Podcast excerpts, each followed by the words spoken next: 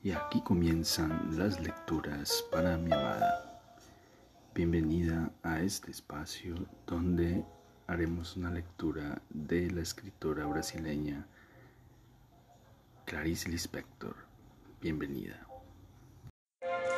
Seguimos leyendo La hora de la estrella de la escritora brasileña Clarice Lispector.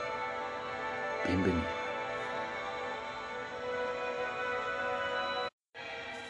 Meditaba mientras escribía a máquina, por eso se equivocaba todavía más. Pero se daba sus gustos.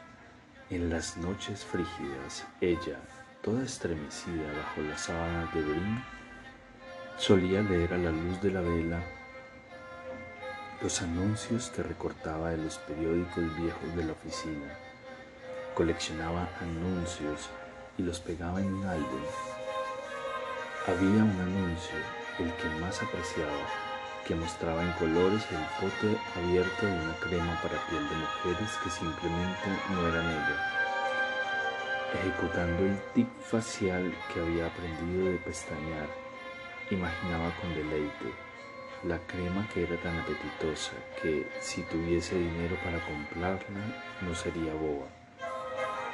Qué piel nada ella se la comería. Sí, a cucharadas y del pote mismo. Es que le faltaban grasas y su organismo estaba seco como una bolsa medio vacía de tostadas despedazadas. Se había vuelto como el tiempo, materia viviente en su forma primaria.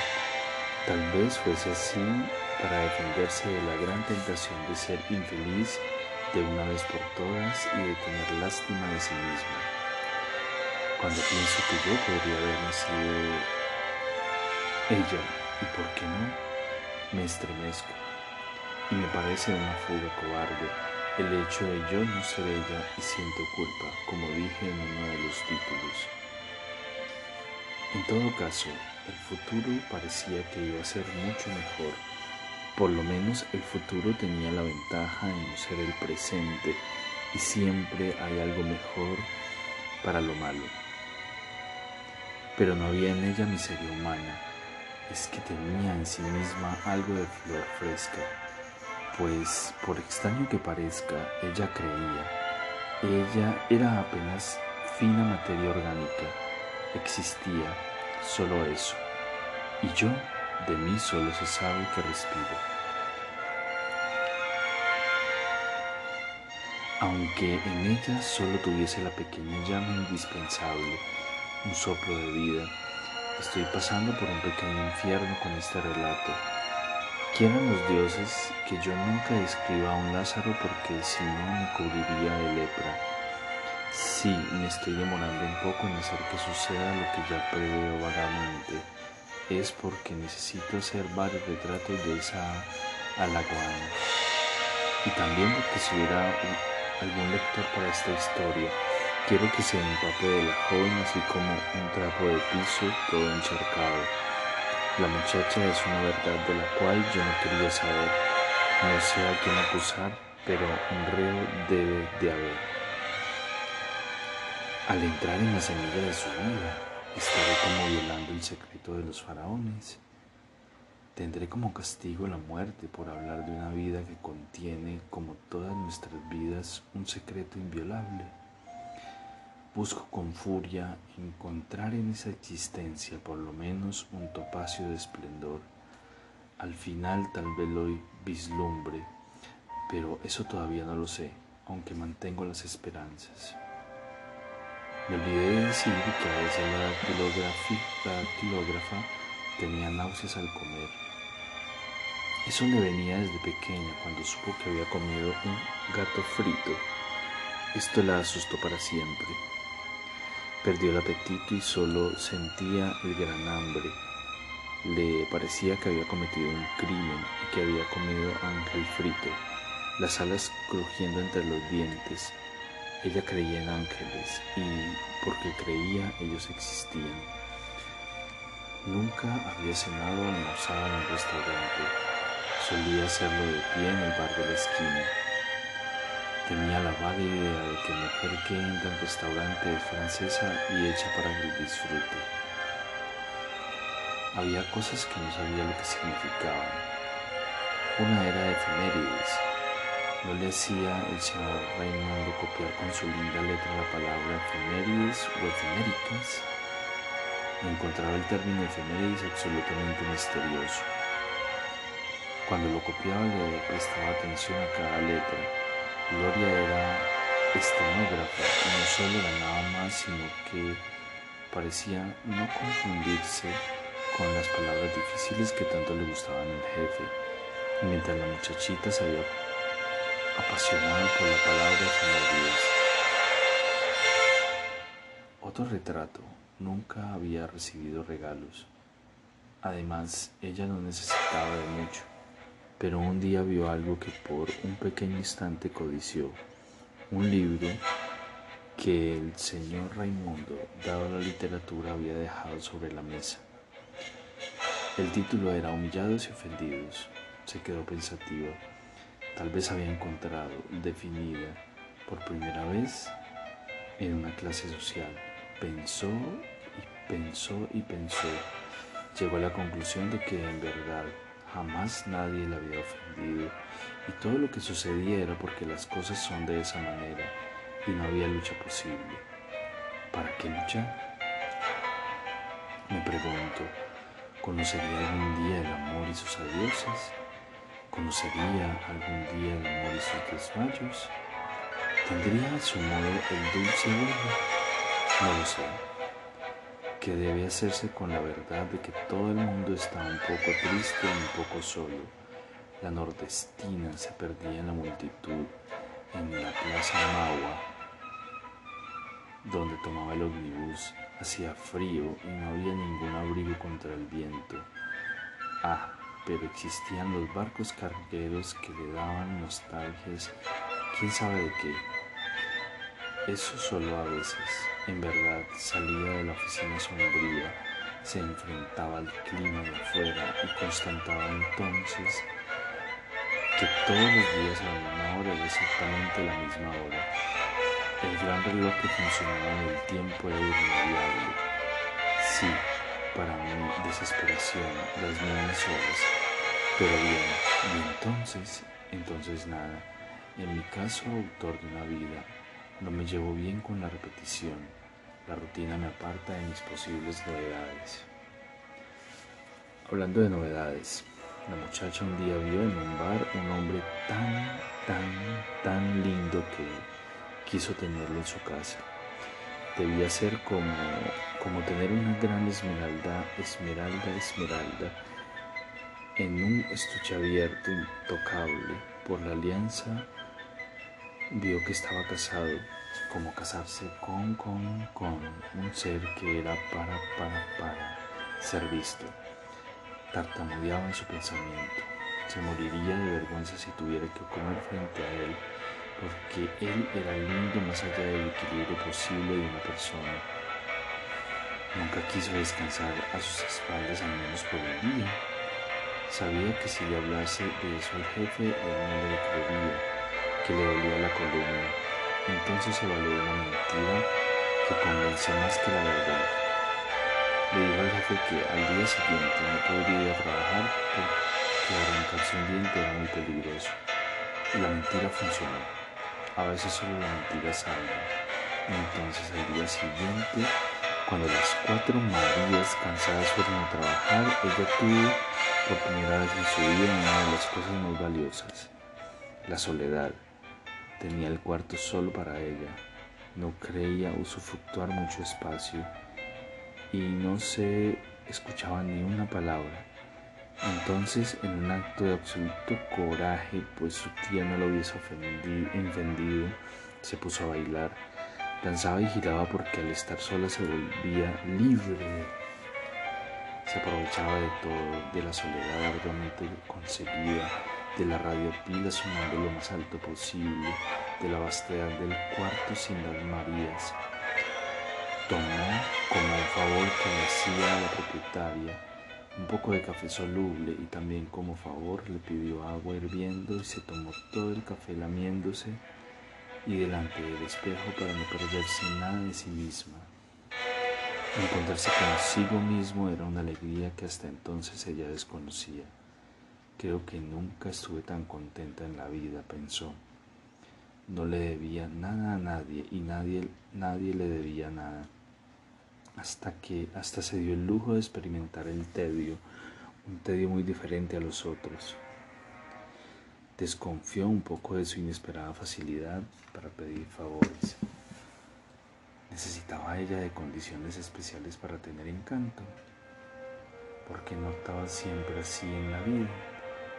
Si hasta verse en el espejo no fue tan aterrador, estaba contenta, pero cómo dolía. Ah, mes de mayo, no me dejes nunca más, explosión. Fue su íntima exclamación al día siguiente, el 7 de mayo, que nunca exclamaba, probablemente porque al fin alguna cosa le era dada, dada por ella misma, pero dada. En la mañana del día 7, en un éxtasis inesperado para el tamaño de su cuerpo, la luz abierta y brillante de las calles atravesaba su opacidad. Mayo, mes de los velos de novia que fluctúan en blanco. Lo que sigue es apenas una tentativa de reproducir tres páginas que escribí y que mi cocinera, viéndolas sueltas, las arrojó para mi desesperación a la basura. Que los muertos me ayuden a soportar lo casi insoportable, ya que de nada me sirven los vivos. Ni de lejos conseguí igualar la tentativa de repetición artificial de lo que originalmente escribí sobre el encuentro con su futuro novio. Con humildad contaré ahora la historia de la historia, por lo tanto si me preguntaran cómo fue, diré, no sé, me perdí el encuentro. Mayo, mes de las mariposas, novias fluctuando entre velos blancos. Su exclamación tal vez haya sido un preanuncio de lo que iría a suceder al caer la tarde de ese mismo día. En medio de la lluvia abundante encontró la primera especie de novio de su vida, su corazón latiendo como si ella se hubiese devorado un pajarito revolotante y prisionero. El muchacho y ella se miraron por entre la lluvia y se reconocieron como los nordestinos, animales de la misma especie que se olfatean. Él la miró mientras se secaba el rostro mojado con las manos y la muchacha le bastó ver para convertirlo inmediatamente en su dulce de guayaba con queso. Él. Él se aproximó y con la tonada del nordestino que la emocionó, le preguntó, me disculpa señorita, pero ¿puedo invitarla a pasear? Sí, respondió precipitadamente antes de que él cambiara de idea. Si me permite, me diría cuál es su gracia. Macabea, Macaquí, Vea, se vio obligada a completar. Le, le pido que me disculpe, pero parece una enfermedad de la piel. Yo también lo encuentro raro, pero mi mamá me lo puso por una promesa que le hizo a esta señora de la buena muerte, para que yo sobreviviera.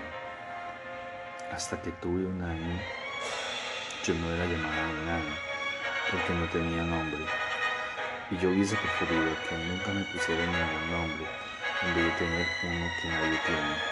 Pero finalmente la promesa funcionó. Se detuvo un instante, retomando la respiración perdida, y agregó desanimada y con pudor. Pues como el Señor puede ver, yo sobreviví, ¿no? También en el sertón de Paraíba la promesa en cuestión de una gran deuda de honor. Los dos ignoraban cómo se paseaba. Anduvieron bajo la especial lluvia y se detuvieron delante de la vidriera de una ferretería donde estaban expuestos detrás del vidrio caños, latas, grandes tornillos y clavos. Y Macabea, con miedo que el silencio hubiese significase una ruptura, le dijo a su recién enamorado, no me gustan los tornillos y los clavos, ¿y a usted? La segunda vez que se encontraron caía una llovizna que mojaba hasta los huesos, sin ni siquiera tomarse de las manos caminaban bajo la lluvia que la cara de Macabea parecía correr como lágrimas. La tercera vez que se encontraron, pero no era que estaba lloviendo. El muchacho irritado y perdiendo el leve barniz de la figura que el padrastro costosamente le había enseñado, le dijo, pero usted también lo único que sabe es llover, perdón, pero ella ya lo amaba tanto que no sabía ya cómo librarse de él, estaba desesperada de amor. Una de las veces que se encontraron, ella le preguntó finalmente el nombre. Olímpico de Jesús Moreira Chávez mintió, ya que tenía solamente como apellido Jesús, apellido de los que no tienen padre. Había sido criado por un padrastro que le había enseñado el modo educado de tratar a las personas para aprovecharse de ellas, y le había enseñado también a conquistar mujeres. No entiendo su nombre, dijo ella. Olímpico. Macabea fingía una curiosidad enorme escondiéndole el hecho que ella nunca entendía todo muy bien y que eso era siempre así. Pero él, gallito de riña que era, sintió escalofríos en todo el cuerpo con la pregunta tonta y que no sabía cómo responder. Dijo enojado, lo sé, pero no tengo ganas de decirlo. No te enojes, no te enojes, no te enojes, no es necesario que la gente entienda los nombres. Ella sabía lo que era el deseo, aunque no supiera que sabía. Era así. Se quedaba hambrienta pero no de comida. Era un gusto medio doloroso que subía desde abajo a el bajo vientre y le rizaba las puntas de los senos y los brazos vacíos sin abrazos. Ella se volvía toda dramática y vivir dolía. Terminaba entonces medio nerviosa y Gloria le daba agua con azúcar. Olímpico de Jesús trabajaba de obrero en una metalúrgica y ella y se dio cuenta de que él no se llamaba a sí mismo obrero sino metalúrgico. Macabea estaba contenta con su posición social porque ella también tenía el orgullo de ser dactilógrafa, aunque ganara menos el salario mínimo. Ella y Olímpico eran alguien en el mundo, metalúrgico y dactilógrafa, formaban una pareja con clase. La tarea de Olimpo tenía el gusto que se siente cuando se fuma un cigarrillo encendiéndolo por el lado equivocado, por la punta del filtro. El trabajo consistía en pegar los barros de metal que se despegaban de arriba de la máquina para colocarlos debajo sobre una placa deslizante. Nunca se había preguntado por qué colocaba la barra debajo. La vida de él no era mala y hasta podía economizar un poco de dinero. Dormía gratis en una garita de unas obras en demolición gracias a la solidaridad, solidaridad del sereno. Macabea dijo, los buenos modales son, mejor, son la mejor herencia. Pues para mí la mejor herencia es mucho dinero. Un día voy a ser muy rico, dijo él, que tenía una grandeza demoníaca su fuerza sagrada. Una cosa que deseaba era ser torero. Una vez había ido al cine y se estremeció de la cabeza a los pies cuando vio la capa roja. No tenía pena de del toro, lo que le gustaba era ver sangre. En el nordeste había juntado salarios y salarios para arrancarse un camino perfecto y cambiarlo por un diente de oro reluciente. Este diente le daba la posición en la vida. Además, matar había hecho de él un hombre con mayúscula. Olímpico, no tenía vergüenza. Era lo que se llamaba en el nordeste de cabra insolente. Pero no sabía que era un artista. En las horas de descanso esculpía figuras de santo y eran tan bonitas que él no las vendía. Él ponía todos los detalles, faltaba de respeto, esculpía todo del niño Jesús. Él pensaba que lo que es es y que Cristo había sido además de santo un hombre como él, aunque sin diente de oro. Los negocios públicos le interesaban a Olímpico. Le encantaba oír discursos y tenía sus pensamientos, si los tenía se agachaba con él cigarrillo barato en las manos y pensaba como en Paraiba. Él se agachaba en el piso, el trasero sentado a distancia cero y meditaba. Él decía en voz alta y solo, soy muy inteligente y hasta seré diputado. ¿O acaso no era bueno dando discursos? Tenía el tono cantado y el recitado untuoso propio de quien abre la boca y habla pidiendo y ordenando los derechos del hombre. Sobre el futuro, en este relato no dijo, no digo nada, pero no terminó él, no terminó él como diputado y obligando a los demás a llamarlo de doctor. Macabea era en verdad una figura medieval en cuanto olímpico de Jesús se juzgaba una piedra clave de esas que se abren, que abren cualquier puerta. Macabea simplemente no era técnica, ella era solamente ella. No, no quiero caer en sentimentalismos, por lo tanto hoy voy a cortar la desventura implícita de esta chica. Pero tengo que advertir que Macabea nunca había recibido una carta en su vida y el teléfono de la oficina solo sonaba para el jefe y Gloria. Ella una vez le pidió a Olímpico que la llamara por teléfono. Él dijo, llamarte por teléfono para oír tus palabras. Aquí terminan las lecturas para mi amada. En el próximo episodio continuaremos con la lectura de este fascinante relato de la escritora brasileña Clarice Lispector.